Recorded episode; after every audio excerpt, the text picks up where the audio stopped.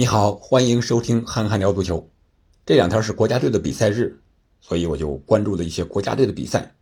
欧洲杯明年要开始，亚洲杯预选赛也要开始，各队有的进行欧洲杯的预选赛，有的进行亚预赛的热身赛。那这里边呢，聊到国家队，就不得不聊国足，而日韩是我们的近邻，又避免不了。日本队是热身赛四比一战胜了加拿大，韩国队是四比零战胜了突尼斯。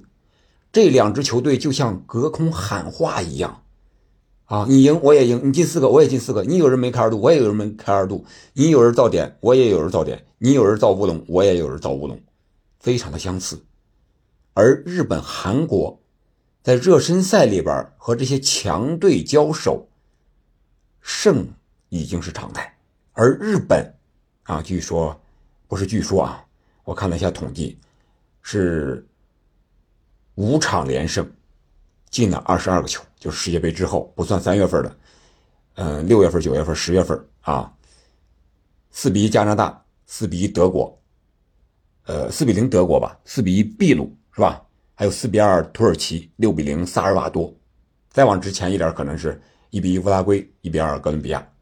韩国呢，四比零突尼斯，一比零沙特，零比零威尔士，呃，一比一萨尔瓦多，零比一秘鲁，然后是乌拉圭和哥伦比亚，一比二，二比二。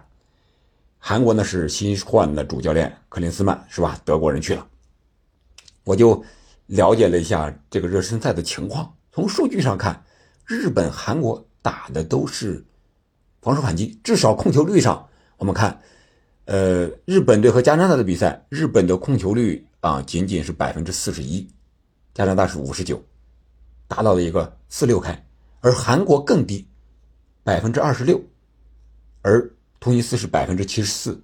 想象一下，强如日本、韩国，我说强如啊，是人家确实达到了这种程度，是吧？如果说赢一场加拿大，这是偶然，那连着赢德国，在世界杯上赢德国，在热身赛中。在德国的主场就赢德国，而且四球大胜，这就不是偶然的事情了。我们必须得考虑一下，到底是为什么的事情了。然后就是控球率，他们是占有劣势的，但是在射门次数上和射正次数上是遥遥领先的。日本是十九对六的射门次数，而射正比是八比三，韩国是七比五，射门次数，射正三比零。可以想象一下。就是在和强队交手的时候，可能防守反击是更务实的一种踢法。哪怕日本队以控球见长，他也不会轻易的，就是像曼城啊、像巴萨那种全场的压制对手，控制球去踢别人，而是适时的回收，把球权让出一部分，然后更加有效的控球和反击。这是一个打法。我觉得这个给国足的一些启示就是，我们的世预赛。马上就要开打了，面对韩国，我们应该怎么办？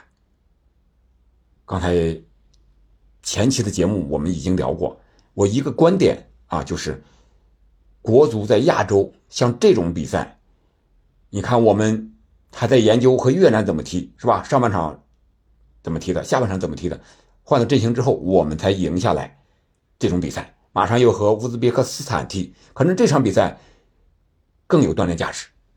我觉得。我们应该把这种思想贯彻出去，贯彻下去，贯彻到底。特别是主教练和球员们，面对韩国、日本，是吧？哪怕是泰国，你到客场比赛，我觉得你不要轻易的就是大举进攻，他们真没有这个实力啊！我觉得球员上讲是没有这个实力的，而战术思想、这个战术能力上讲，我们也不具备这种实力。防守反击啊，有人说了，这个黄健翔是吧？说这个防守反击怎么样？怎么样？要开撕的那种节奏，确实防守反击不好打呀。那么我们为什么还要选择防守反反击呢？我个人感觉，它相对于这种攻守平衡也好，或者是传控也好，可能更务实一点，能用这个人员上的一些优势在后场堆积，然后弥补我们个人整体上的一些劣势。我是这么一个考虑。所以说，我们用防守反击，国足用防守反击更务实一点。如果你要真踢出来像英超那种弱队的防守反击，像穆氏穆里尼奥的、切尔西的那种防守反击，那一般的球员也做不到。然后就是近段时间日韩球员的一个热点的表现，我们看孙兴敏获得了九月份英超最佳球员啊，四场比赛六个进球，是吧？然后还有日本的久保建英获得了九月份的西甲最佳球员，四场比赛四个进球。南野拓实获得了八月份的法甲的最佳球员，三场比赛三个进球，两次助攻。可以想象吗？想象得到日本、韩国这些球员能力有多强了吗？他们从一点点的从欧洲的这些边缘球队，然后到五大联赛，然后打上比赛，常规主力核心孙兴民已经是队长了。这就是他们坚持旅欧球员这种。高水平的一种结果吧，开花结果了，已经到了这个时候了。而日本队说是要得世界杯冠军，我觉得他们说的真不是空话，至少从现在的表现来看，是完全有实力的。女足可能这种传控的和我们亚运会上中国女足比赛之后，特别是世界杯上比赛之后，我觉得她缺少的一点运气，是吧？她再下一届，我觉得她这种能力就太强太强了，完全有实力。男足这一块可能需要一定时间的积累，但是现在和欧美球队交手取胜已经是常态了。很多网友已经期待着日本和阿根廷。据说阿根廷斯卡洛尼上任之后，世界杯之后也是不败呀，进了多少个？是八个球还是几个球？然后一个丢球都没有。和这些个英格兰，是吧？和法国和这些球队交手了。人家已经热身赛的时候是和这些强队交手了，而我们的目标还是在想一想如何赢了越南，赢了泰国，赢了新加坡，赢了韩国。我们是在这个层面已经拉开档次了，我们不是一个层面了。人家就相当于学霸，是吧？都是天才的这种级别的感觉了。你呢，还是为及格的拼命，两个人就谈不上话了。然后。中国队除了这些个球场上的事儿，还有球场的外、球场外的事儿，也乱七八糟事儿，也挺让球迷们揪心的啊！你比如说这个段轩是吧？现在有的人说段轩失联了，哎呀，这个中国足球队这个球啊，那个球，呃，口袋里边一个人那个球，连解说都有了，我不知道现在已经坏到什么程度，而董度呢？唯一带给我们的希望就是足球小将在这个厦门搞这个比赛获得了亚军。确实，我们看到我们技术确实不如人家，但是合理的战术的运用还是能够赢得对手的尊重的。这一点，我觉得是中国足球现在这个阶段十年乃至二十年之内应该争取的一个东西，而不是好高骛远的讲啊，传控足球好，我们就学传控。这个目标，我觉得对于中国足球来讲，确实太难了。呃，然后就是范志毅有个乐观的说法，就是十年之内中国足球必进世界杯决赛圈这个我也希望是真的，我也愿意相信。但是这十年应该怎么办呢？还是在折腾？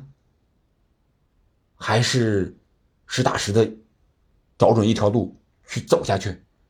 那前段时间，这个亚足联公布了几项最佳啊，中国足协成了这个。亚足联的什么草根足球的最佳候选，我觉得这个真是有点天大的一个讽刺呀！这不是开国际玩笑呢吗？你好意思去入选？好意思入呃，一旦当选，好意思去领奖吗？我们差到什么程度？可能现在有些球迷朋友不关注足球，可能也就是国足比赛的时候关注一下，平时和这个足球打交道也不踢也不看。可能感觉到中国足球还不错，但是可能有点过于乐观了啊！我们讲，我也在和这些个地方的同行们在交流，也在代课给一些小球员、学校的小球员上一些课，但是总有一些东西啊，在里边就是足球以外的东西在阻碍着足球的发展啊！这些个咱们之前也。陆陆续的聊过，咱们后期呢，随着国家队的比赛再细聊，啊，总之吧，我觉得我们要向日韩学习，是吧？你旅欧也好，搞青训也好，要扎扎实实的搞，另外，在具体的你像国家队的这个层面，战术打法上讲，你要务实一些，成体系一些。你像日本女足是吧？十八岁怎么踢，呃，二十八岁怎么踢都是一样的啊，是体系是吧？然后就是旅欧球员这一块，你是怎么送出去？有能力的，是不是应该大力的支持一下？如果全凭个人这种去运作的话，我想一开始是很难度的。是吧？现在日韩球员得到了认可，人家愿意引进，你中国球员就没有得到认可，而且还是反面的例子，这个就很难很难了。我希望领导啊，或者是足协啊，能在这方面多做一些工作，然后其他的呢，应该还是交给这些专业的去好好的去做一做吧。好吧，今天看了日韩的这个热身赛的结果，还有日韩球员的在欧洲五大联赛的表现。有一些想法，简单和大家聊一聊。今天也是周末，呃，祝大家周末愉快，我们下期再见。